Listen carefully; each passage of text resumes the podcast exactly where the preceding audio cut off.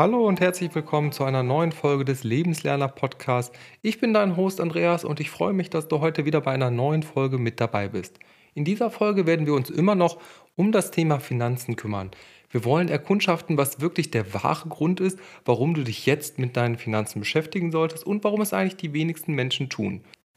Ich bin ein großer Fan der Psychologie und würde dir daher eine kleine Anekdote erzählen. Und zwar geht es um das Thema Abnehmen bzw. Muskelaufbau bei Männern.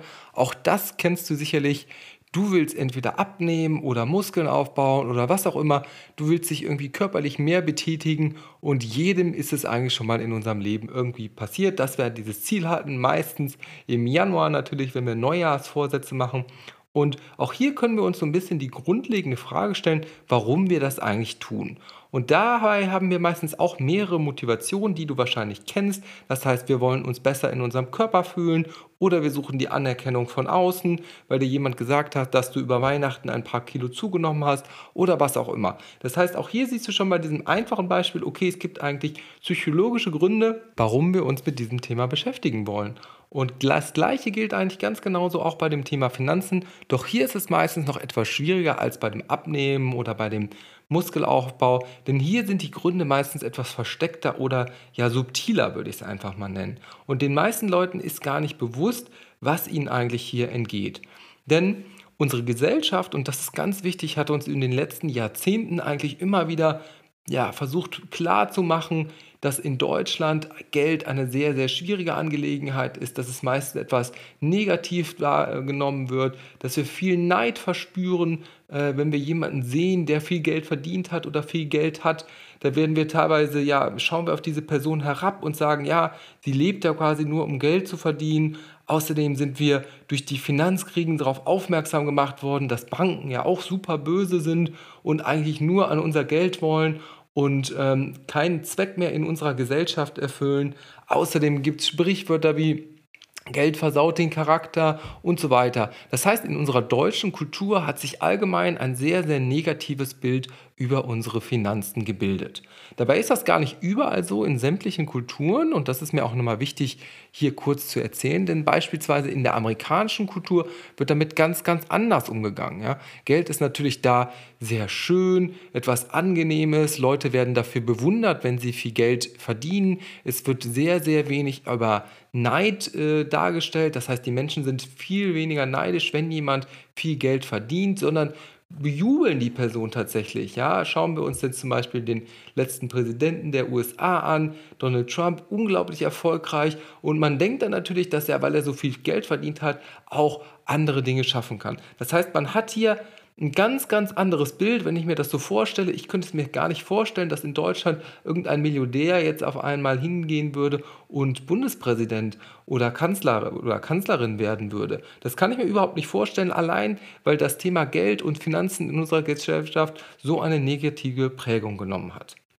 Und jetzt ist es unsere Aufgabe, beziehungsweise deine, hinzugehen und diese Negativität, dieses falsche Denken einfach mal loszulassen. Das heißt, wir müssen uns ein bisschen von der Gesellschaft, in der deutschen Gesellschaft, abtrennen, die ja eine sehr, sehr negative Wahrnehmung von Finanzen und Geld hat und schauen, okay, welche Bedeutung hat es tatsächlich realistischerweise für mich? Was würde es für mich bedeuten, wenn ich meine Finanzen im Griff habe, wenn ich meinen Vermögensaufbau abgehakt habe, wenn ich meine Altersvorsorge abgehakt habe, wenn ich genug Geld habe, um mir meine Träume zu erfüllen?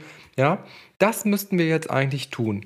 Und mir ist dabei sehr, sehr stark bewusst geworden, dass eigentlich bei fast allen Leuten drei unterschwellige Motivationen bzw. Emotionen vorhanden sind, warum sie anfangen, sich um dieses Finanzthema zu kümmern. Und jetzt ist es vielleicht mal deine Aufgabe, dass du diese drei Emotionen anschaust und dann für dich auch feststellst, okay, in welche falle ich eigentlich hinein. Und die erste sehr, sehr starke Motivation, die ich kennengelernt habe, ist das Gefühl von Sicherheit. Ja, denn Geld und Finanzen und geben nun mal eine gewisse Kontrolle. Außerdem kannst du im Notfall für deine Familie etwas beiseite legen. Du kannst dich mit den richtigen Versicherungen schützen. Du kannst deine Familie absichern. Oder du kannst etwas, wenn dir etwas im Todesfall passieren würde, dafür sorgen, dass deine Familie, deine Großeltern, deine Kinder, wer auch immer, finanziell versorgt ist. Das heißt, hier geht es erstmal grundlegend um diesen großen Aspekt Sicherheit. Die zweite Gruppe, mit der du dich vielleicht schon etwas mehr identifizieren kannst, beziehungsweise die zweite Emotion, das ist die Emotion Unabhängigkeit. Und hierbei geht es oftmals um die Unabhängigkeit von oder zu Personen. Das heißt, oftmals sind es hier Menschen, die in einer Partnerschaft leben und sich unabhängig vom Partner oder der Partnerin machen wollen. Menschen, die immer noch eine sehr, sehr starke Familienzugehörigkeit haben und sich beispielsweise unabhängiger vor den Eltern machen wollen oder es können auch ja, Unabhängigkeiten zu Dritten bestehen, zum Beispiel vom Arbeitgeber, wo man sich auch unabhängig machen will. Und das ist für mich schon wieder eine super, super interessante Emotion, denn hier zeigt sich auch wirklich der wahre Charakter bzw. der wahre Grund, warum du dich eigentlich mit deinen Finanzen beschäftigen solltest. Denn wenn du dein Geld im Griff hast, wenn du deine Finanzen unter Kontrolle hast, dann gibt dir das ein unglaubliches Gefühl von Unabhängigkeit von deinem Partner.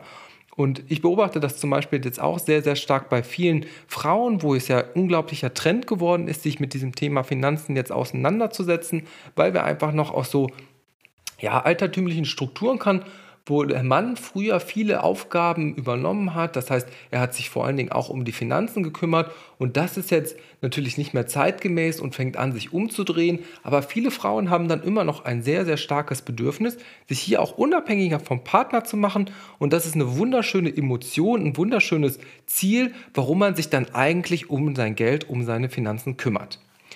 Die dritte Emotion, das ist die Emotion Freiheit. Und das ist beispielsweise für mich auch eigentlich die sehr, sehr prägendste Emotion, die ich festgestellt habe. Da gibt es natürlich auch noch viele andere, die sich ebenfalls um ihre Finanzen kümmern, einfach aufgrund von dieser Emotion.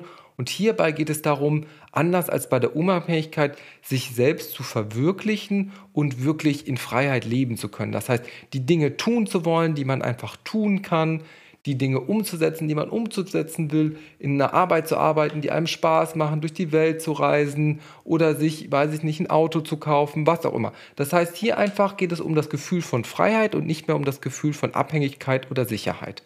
Und das ist auch eine unglaublich schöne, starke Emotion, mit der man arbeiten kann, die einen dann wieder ermutigt und motiviert, sich mehr um seine Finanzen zu kümmern.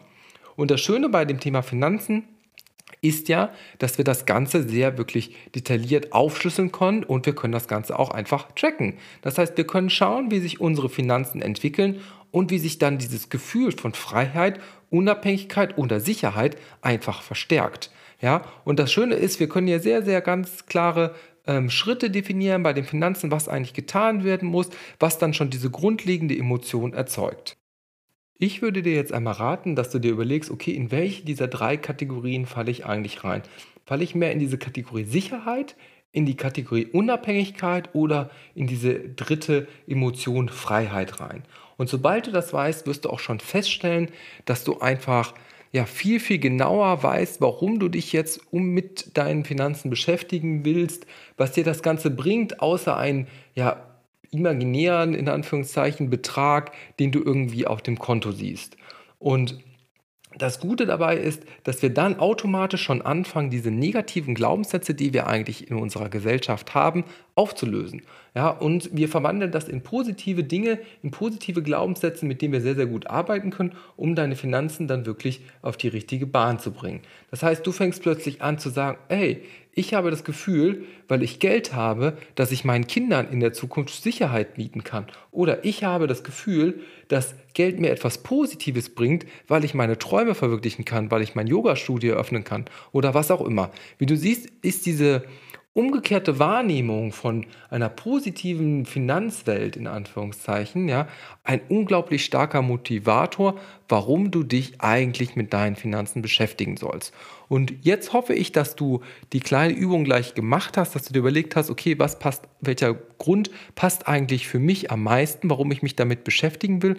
Und dann hast du für dich auch schon den wahren Grund gefunden, warum das Thema für dich eigentlich jetzt so akut relevant ist.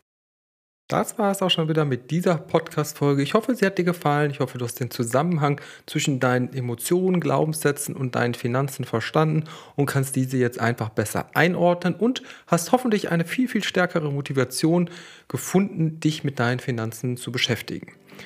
Ich würde mich freuen, wenn du wieder in der nächsten Episode zuschaltest, zuhörst und du kannst gespannt sein auf eine neue konkrete Episode mit richtigen Tipps, damit du deine Finanzen bald besser im Griff hast.